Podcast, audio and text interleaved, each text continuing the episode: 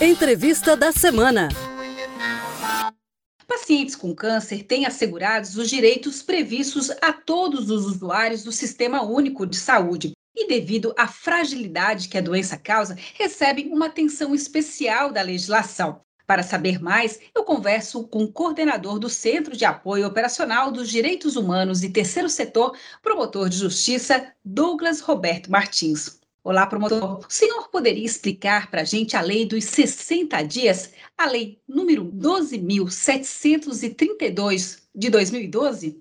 Olá. A chamada Lei dos 60 dias, ela assegura ao paciente oncológico do SUS a gratuidade de todos os tratamentos que sejam necessários para o seu quadro de saúde, sendo que o primeiro tratamento deve ser realizado no prazo de 60 dias do diagnóstico.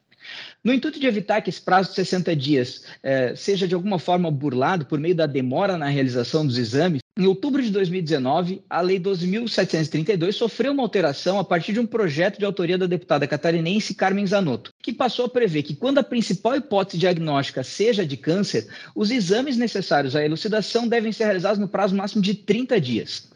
Quando qualquer um desses prazos não for observado, é direito do paciente requerer na justiça que esse tratamento seja disponibilizado ou que esse exame seja realizado. Pode fazer isso por meio de advogado ou buscando o auxílio do Ministério Público.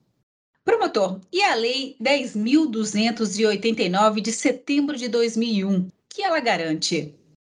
A Lei 10.289 de setembro de 2001, ela institui o Programa Nacional de Controle do Câncer de Próstata. Além de diversas responsabilidades por parte do poder público, ela garante a obrigatoriedade da realização de exames de detecção precoce do câncer de próstata pelas unidades integrantes do SUS, sempre que forem necessários a critério médico.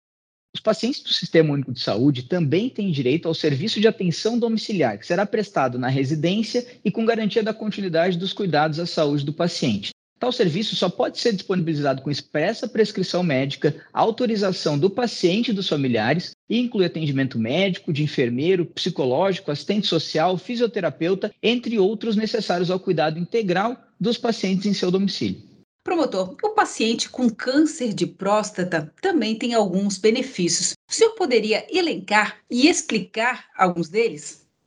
Entre outros direitos, a legislação garante que os pacientes com câncer possam sacar antecipadamente o Fundo de Garantia por Tempo de Serviço, FGTS, e o Fundo de Participação PIS/PASEP, no intuito de auxiliar na organização familiar e no enfrentamento da doença. Há também a possibilidade de isenção do imposto de renda de pessoa física sobre valores recebidos a título de aposentadoria, pensão ou reforma. Tá certo, então, promotor. Muito obrigada pela entrevista. Você ouviu Entrevista da Semana.